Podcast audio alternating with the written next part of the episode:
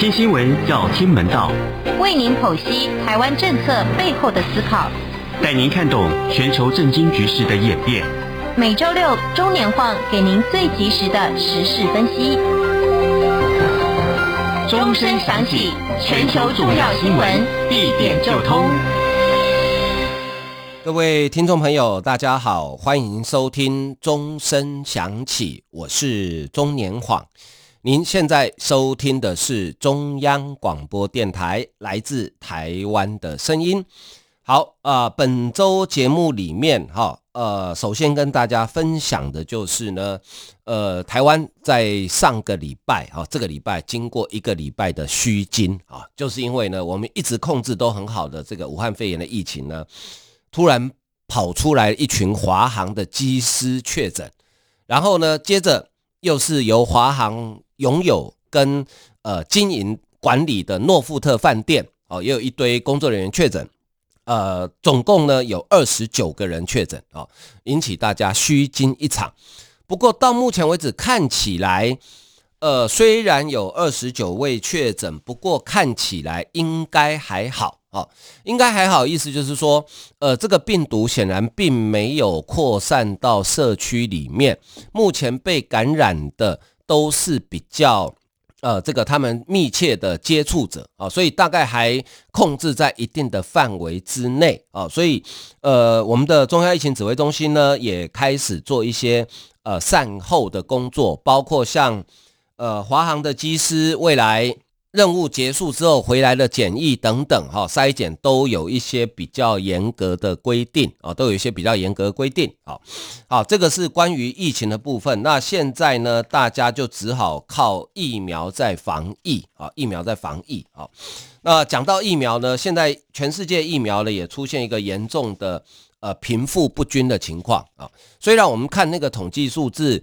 全球好像已经注射了大概几亿支的疫苗哈，但是呢，它却集中在少数国家，哦，这就严重的贫富不均，就是有钱的国家可以买到比较多的疫苗，好，但是呢，比较穷的国家呢，有时候可能连一支都没有。所以其实，在去年的啊十月的时候呢，呃，包括印度跟南非，他们就联合向世界贸易组织 WTO。提议啊，要求世贸组织允许所有的成员国豁免所有呃这个武汉肺炎病毒疫苗的智慧财产权，这样可以把大规模生产疫苗的障碍呢一扫而空啊。这什么意思呢？就是说，呃，世界上很多的药厂，我们现在知道的辉瑞、莫德纳、娇生啊，还有英国的 AZ，甚至我们台湾自己的高端跟联雅。都花了很多人，花了很多钱，花了很多时间在研发疫苗。好，那疫苗研发出来之后，它当然要卖钱啦、啊。哦，当然要有专利啊，你不能，要不然你随便 copy，那我不是白花钱，我不是笨蛋哦。可是呢，对于这些比较穷的国家来讲，他第一个他买不到，第二他买不起，那怎么办呢？所以南非跟印度的提议就说：好了，你们这些药厂哈，就放弃你们的智慧财产权啦，你就把怎么生产疫苗哈。这个等于是把配方公布出来了，那我们有能力的药厂，我们就赶快来做，让全世界大家都有疫苗可以打。好，那一开始提出这个建议的时候呢，其实大多数国家都是心里一定想说啊，我又不是笨蛋，我药厂又不是慈善事业。好，可是呢，诶，情况有点改变了哦，因为美国的贸易代表戴琪啊，戴琪，他现在人正在英国，他说啊，他说好，这一场。全球卫生危机是特殊的情况，需要采取非常措施。美国笃信保护智慧财产权，但是当前应该以终结疫情为要。美国支持放弃相关智慧财产权的保护，也会积极参与世贸架构下相关的谈判。因为去年这个建议提出来之后呢，美国、欧盟、英国、瑞士、日本还有巴西一开始都是反对。好，现在美国改变了哦，那欧盟的说法也变了哦。好，呃，欧盟是说哈，呃，执委会的主席冯德莱恩说，我们持开放的态度，准备讨论放弃疫苗专利一事。那四位的干事长谭德赛哈称赞说，这个是对抗疫情的里程碑。啊。但是这个事情就这样结束了吗？呃，不对，因为你还要经过世贸组织的讨论，世贸的讨论是采取共识决，所以这个事情还有的谈。但是呢，这个时候药厂先跳出来了，药厂当然跳出来反对啊。哦，美国的一个游说团体叫做美国药品研究与制造协会啊，他们说，呃，你这样子哈。生产疫苗不是真正的挑战，真正的挑战是，呃，你要怎么生产完之后如何配送到目的地，还有原物料供应等等啊。他说，拜登政府你这个决定无济于事啦，而且会导致目前紧绷的疫苗供应链变得更脆弱，会让假疫苗呢有出头的机会。况且美方厂商产量已经提高了，而且对外出口啦，去年十二月最先取得呃这个授权的辉瑞。也说啊，辉瑞一直设法提高制造能力，但共享疫苗专利是错的，而且没有意义的。这样做不会让疫苗增产，反而让生物科技公司面对下一次全球大流行的产品研发却步啊。呃，这个，但是呢，美国的并不是所有的药厂都如此，因为莫德纳他们去年在疫苗生产出来之后就说，我们没有要独享专利。意思他愿意跟其他人分享哦，所以药厂倒也不是说大家都唯利是图了。不过这条路要走的还很远，好，因为你先克服国内药厂的反对，再加上世贸开会要共识决，然后药厂再把这个配方授权出去，哇，那不要多久了。所以这个时候你就会发现哦，哎，我们台湾有能力自己研发疫苗，真的不简单呢，真的很了不起诶。而且照这个李秉颖医师透露啊，他说台湾的疫苗哈，hold you demand day，好用又安全哦，很快七月份就有了。好，好，那希望这个全球这个疫情呢，赶快可以控制下来，因为真的太悲惨了。好，好，继续啊，接下来关心的就是这个 G7 啊，七大工业国啊，G7，呃，G7 它叫做 Group of Seven。它最早是在一九七三年成立的，当时只有五个国家啊，后来慢慢的加入了加拿大跟日本，所以变成七个国家啊。其实你就英文的字面来讲，它并没有工业这个字，它现在就叫做 Group of Seven。好，但是因为这七个国家都是工业很发达的国家，所以一般我们在华语的翻译里面，我们就把它称为七大工业国。好。那曾经 G7 呢，有一度变成 G8，那就是俄罗斯曾经有一度加入，但是后来俄罗斯说我不玩了，我不要跟你们玩，好，所以又退出，所以现在回到 G7 啊，一九七三年成立的一个国际组织，而且正好这七个国家都是民主自由的国家，所以你可以讲，呃，这七个国家是全球所有民主自由国家里面，呃，工业制造能力最强、最有钱的七国。啊，等于是，如果你要排出这个，呃，世界七强的话，哈，这个强不是指单指军事力量哦，就世界七强的话，应该就是这七个国家了。好，好，G7 他们的呃外长会议啊，因为 G7 的外长会议已经两年没有实体会议，都是疫情的关系，所以事隔两年之后，今年好不容易在伦敦召开实体会议。外长会议呢，呃，在台北时间星期四的凌晨，发表了一个长达一万两千字的联合声明。哦，这个联合声明还真长啊，一万两千字啊，哦。那接下来六月初要开元首高峰会，今年主办国是英国，所以都会到英国去开。好，那这个联合声明里面呢，两次提到台湾，还有台湾海峡。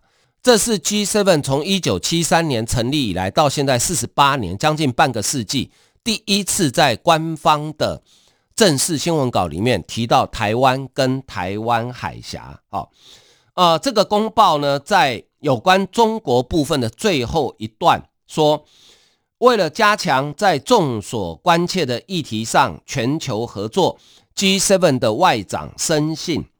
确保国际组织的包容性至为重要。我们支持台湾有意义地参加 WHO 论坛跟 WHA。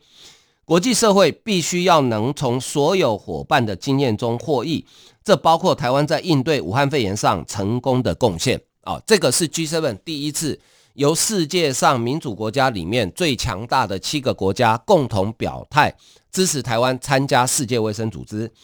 然后，呃，关于台海的部分呢，则是在呃东海与南海这个章节哈，他提到说，台湾海峡的和平与稳定的非常重要，鼓励和平解决两岸议题。G7 外长重申强烈反对任何可能升高紧张以及破坏区域稳定与以规则为基础的国际秩序的单方面行动。啊，简单来讲就是呢，两岸的台海和平非常重要，两岸的问题要和平解决，不可以单方面用军事行动来改变现状。啊，呃，台海过去欧洲大概不太关心。呃，台海的问题，因为为什么呢？因为欧洲因为地缘上的关系跟两次世界大战的关系，所以他们对于俄罗斯的警戒比较高，对中国的戒备没有那么高。哦，因为两次大战俄罗斯都有参与，而且就地理上来讲，俄罗斯跟欧洲中间没有任何天险，它就是陆地直通。哦，所以呢，他们。不管就历史上、地理上，他们对俄罗斯的戒备比较多，花比较多的时间跟精力在阻止俄罗斯。但是对中国呢，因为一方面距离真的很远哦，然后呃，也跟中国比较没有太多的历史上的恩怨情仇啊，所以对中国向来比较没有戒心。那在这个七大工业国里面，会主动提到中国台海啊，真的是不容易，这是一个很大的突破啊。那对于南海的争议呢？呃，联合声明里面提到要遵照联合国海洋法公约以及二零一六年南海仲裁，也就是说不承认南海是中国的固有领域，因为中国的九段线就是说南海是历史上就是我的啊。哦，以前我们小时候读地理哈，读到这个我国领土最南端叫真母暗沙，北纬四度，北纬四度已经到已经到南海了诶。呃，可是事实上，南海就是一个国际公海啊，所以，呃，不管是联合国的海洋公约、海洋法公约，或是二零一六年的南海仲裁案，都已经告诉你，南海是公海，它不属于任何一个国家。好，好，那这个是呃七大工业国 G7 的很重要的外长的联合声明。那接下来六月份是峰会，好，元首高峰会。那元首高峰会会有什么样的声明，我们就拭目以待。那对于这样的声明呢，呃，华府非常资深的智库学者葛莱仪，好，他是这样说的：他说，G7 在这个重要的场合，民主国家一致强调，他们支持台湾参与 WHO，这是具有重要影响的。好，这是具有重要影响的，这是葛莱仪的分析。好。那对于这个 WHO 呢，今年除了 G7 以外啊，还有一个国家啊，刚好他在星期五的凌晨通过了一个国会的决议，就是法国，他们国会参议院以三百零四票对零票，十九票弃权的表决方式通过决议，支持台湾参与国际组织啊，支持台湾参与国际组织，这个就不限于是 WHO 喽。哦，国际组织可能包含 UN 哦，联合国哦。好，那法国为什么会通过这样的决议啊？这个非常有趣啊，非常有趣啊。因为呃，台法之间其实本来就没有太多从在政治经济上当然有往来了哈，经济上难免。那台湾有很多人喜欢去法国观光了哦，我想不止台湾人啦，呃，巴黎有花都之称嘛，应该全世界很多人都很想去巴黎哦。那呃，可是我们台法之间的互动大概就仅止于此，官方哦，真的很少有互动，哦，官方真的很少有互动，互动比较密切那一段大概就是上个世纪末期，我们跟法国采购呃拉法叶军舰跟这个幻象两千战机，还有就是呃台北的捷运，因为是有马特拉，好、哦，它是一个法商，好、哦，那大概那个时间互动比较多一点。接下来，其实我们官方之间彼此很少有互动。那为什么法国这一次啊会突然就通过这个决议，而且是压倒性的票数？诶，三零四比零诶，哦，这是压倒性的票数诶，到底法国人怎么了？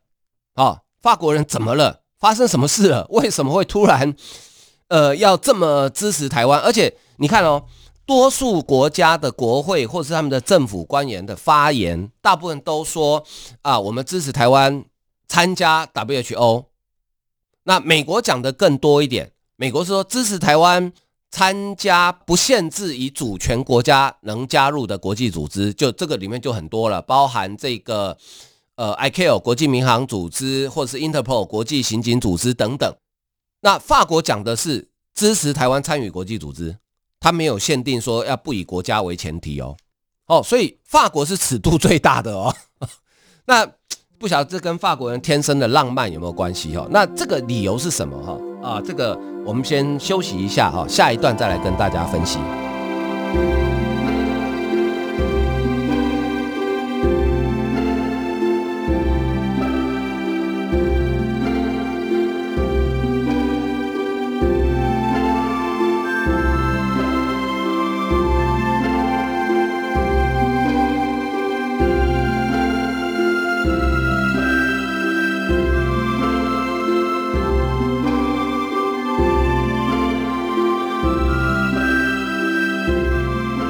欢迎继续收听钟声响起，我是钟年晃。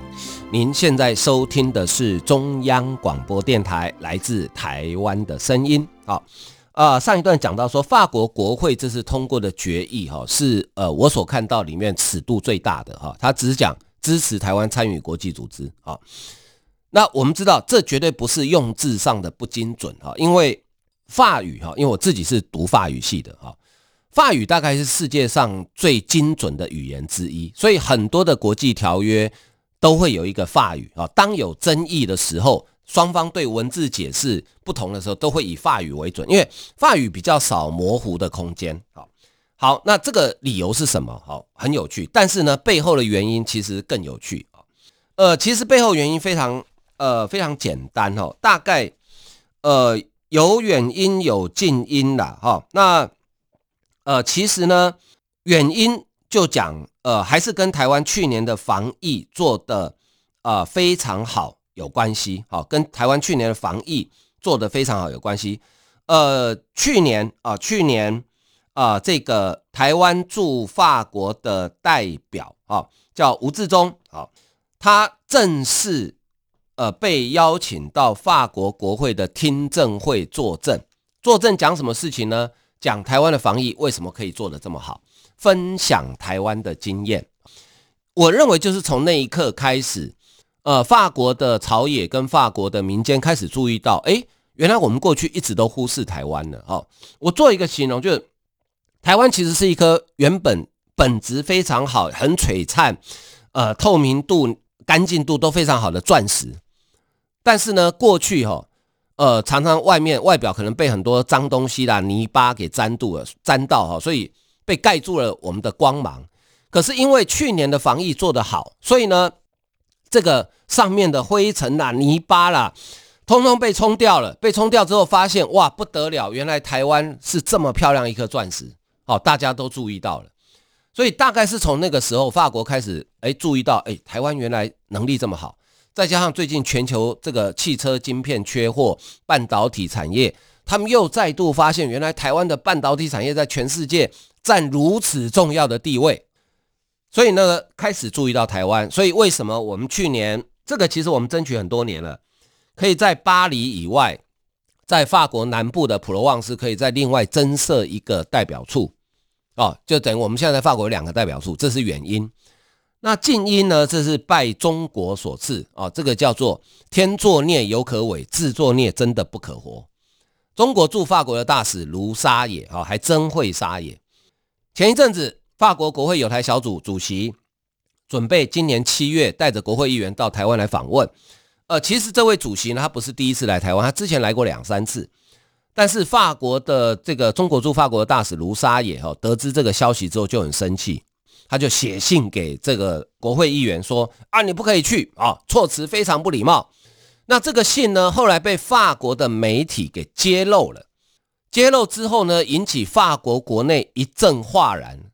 哦，说哎，你中国大使胆敢对我们的国会议员如此不礼貌的讲话哦，这还得了？所以呢，法国各界就开始批评中国大使啊。那结果呢？哇，不得了！中国大使馆哦，恶向胆边生呐！你们敢骂我就骂，指明其中一个学姐说你根本就是个流氓！哇，不得了！这下更火上加油，搞到法国外交部长呃勒德里安受不了了哦，他认为不能再这样下去了，他就召见中国大使卢沙野啊啊，这个卢沙野还真沙野，他竟然说哦，对不起，我行程很忙，没空。中国人就是爱面子。没空，好没空吧？隔没几天还不是去了？去了之后，勒德里安一见面哦，数落他半个小时。哦，简单来讲就是说，哎，我法国是一个民主国家，国会议员要去哪个国家访问，谁都不能干涉。啊，意思就是这样子，好吧？这个卢沙野呢，大概也想说知道理亏，就垫垫的哈，听了这个勒德里安呢念了他半小时，好不容易勒德里安喝口水休息一下，要要。呃，讲到一告一段落的时候，卢沙野说：“哎，关于那个台湾的问题，呃，勒德勒德里安马上跟他讲说，对不起，今天见面到此结束，我很忙，台湾问题以后再谈。啊、到现在也没谈，所以我想这是卢沙野这件事情大概把法国给激怒了，哦，真的把法国给激怒了。当然，我也不会说法国这个国会这个表决是呃这个意气之争的，哦，因为其实前一阵子法国的呃学界。开始有一个讨论的声音，就是说，诶，法国是不是要承认台湾了？是不是跟台湾建立正式的外交关系呀？因为今年正好是呃，法国跟中国建交五十年，所以他们国内开始在检讨，在想说，法国是不是要跟台湾建立正式的外交关系啊？这样下去好吗？哦，所以我不觉得法国国会这个是一个报复性的决策了，哦，它应该是一个。经过深思熟虑之后，一个战略的转移，啊，其实不止法国啊，包含像美国啊、欧盟啊、英国啊，慢慢的都开始出现一些战略转移啦，哦，这个很正常的啦，哦，所以，呃，今年大概是台湾，呃，有史以来哈，呃，申请加入 WHO 得到的支持力道最大，也是最广、最深的一年。哦，今年表态支持台湾的国家数量多，而且呢，呃，这个影响力更大哦。所以台湾今年有没有机会收到邀请函？呃，陈时中部长是说今年的机会比往年多都大，但是大到什么程度？呃，不知道。那呃，WHA 世界卫生大会呢是五月要举行，今年还是线上会议啦。那台湾今年如果收到邀请函，就可以以观察员的身份与会。但是我觉得，当台湾今年在国际上发光发热的时候，我们不应该以此而自满，因为干事长邀请的观察员是今年有，明年不保证有。因为台湾过去也是这样子嘛，啊，今年有，明年不保证有，所以我们应该要积极争取变成是会员大会决议的，让我们加入的观察员。哦，要变成会员大会决议，因为一旦会员大会决议让台湾变成观察员之后呢，呃，谁当干事长都不会影响台湾的观察员的资格，而且会员大会决议正式加入的观察员呢，我们可以参加 WHO 底下年度，因为 WHO 每一年底下有很多的专家会议，我们都可以参加。过去我们其实讲难听一点。我们只是一年去开五天会而已，就是以前在日内瓦万国公开的那个会，其他的各地的分组专家会议，我们很难去参加的，因为中国都会打压。但是如果我们变成大会决议的观察员的话，我们就跟中国是平起平坐。哦，我当然可以参加，但是这一条路会比较辛苦啊，因为它的程序稍微有点复杂啊，稍微有点复杂。但是我觉得我们不要放弃，不要气馁啊，总有一天。呃，台湾会得偿夙愿，就是一年进一点点，一年进一点点，好，那进了之后呢，再慢慢的哈，越来越越进步越多，总有一天我们会参加的。哦，我经常在讲，中华人民共和国一九四四九年建国之后，一直到一九七零年，经过二十一年的努力才加入联合国。那我们台湾何须气馁呢？好，我们也不过才拼了十几年而已啊！好，所以有的是时间，慢慢的努力，呃，我觉得总有一天啊、哦，总有一天我们就可以呃正式的加入很多的国际组织，尤其是近年来我们看到呃世界上很多国家对台湾支持的力道越来越强大了。好、除了传统的美国、日本之外，今年的新朋友包含欧洲啊、呃、法国，甚至澳洲。呃，澳洲因为这个加入美军的印太战略一环的关系哦，所以现在对台湾的支持力道也慢慢变多。但是最主要是它跟中国的关系越来越恶化。澳洲在前前总理陆克文的时代非常的亲中，后来换成滕伯尔哦，滕伯尔没有那么轻松。那现任总理莫里森呢，是根本哦，其实他们澳洲也没有主动挑衅，都是中国玻璃心破碎，然后就主主动去去搞人家澳洲。那澳洲想说啊，你搞我，我总要报复一下嘛。哦，最近中国又出手搞一下澳洲。哦，啊，这个是中隶属于中国国务院的中国国家发展跟改革委员会啊，突然宣布，因为近来澳洲政府某些人士基于冷战思维及意识形态偏见。推出一连串干扰、破坏两国正常交流合作的举措，因此即日起无限期暂停中澳战略经济对话机制下所有活动。中澳战略经济对话呢，是从二零一四年开始，但是只开了三年，到二零一七年之后呢，就再也没开过了。哦，就再也没开过了。所以，澳洲的这个贸易部长特汉当然要意思一下，表示失望了。其实他心里大概也没有太在乎了，因为反正也四年没开了，有差吗？哈，对啊，有差吗？而且你觉得以中澳之间的关系，现在开会觉得大家脸色会好看吗？应该不会啊。那好，中国所指的这个所谓的冷战思维跟啊这个意识形态偏见哈。到底是指什么事？哈，当然，呃，中中国政府没有讲哦，但是大概有两件事可以给大家参考。第一个就是，澳洲国会在去年十二月通过一个法律，授权联邦政府可以否决州政府跟外国签署的协议。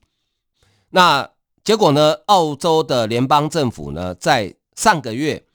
就依照这个法律授权，撤销了维多利亚州跟中国签署的一带一路的计划。哦，这个让中国非常的生气气。好，最近澳洲政府有可能再依照这个法律，撤销中国企业跟澳洲北领地达尔文港九十九年的租约，还有新南威尔斯州纽卡索港的租约，九十九年。全部可能会把它撤销掉，为什么呢？因为国安问题。因为达尔文港啊，在澳洲的北领地，在最北端，它附近有四个美军的军事基地。美军从阿富汗撤军之后，他的陆战队将来就要部署在这四个军事基地里面。那你如果达尔文港是被中国的企业租走的话，等于是所有美军的要出港都在中国的掌握之下。你觉得澳洲会干这么傻的事吗？而且。达尔文港，因为它在澳洲的最北边，它一出港往北就可以进到南海了。哦，所以对澳洲、对美国来讲，对整体印太战略来讲，那是非常重要的一个据点。当然不可以出租给中国企业啊。我想中国应该是基于这两个理由才会宣布停止。问题是，停止这个对澳洲来讲不会怎么样啊。好，虽然中国是澳洲最大的贸易伙伴。可是它主要获利的不是中国，是加它关税什么红酒，它主要获利的是铁矿石啊。中国需要澳洲的铁矿石啊，那你有种你就把澳洲的铁矿石关税加到三百趴，你看是澳洲先垮还是中国先垮？好，所以呢，呃，中澳之间的关系看起来陷入冰冻期，那台湾这个时候呢就要。加紧脚步，跟澳洲发展更实质的关系。好，今天时间的关系，我们节目就进行到这里。非常感谢大家的收听，再见。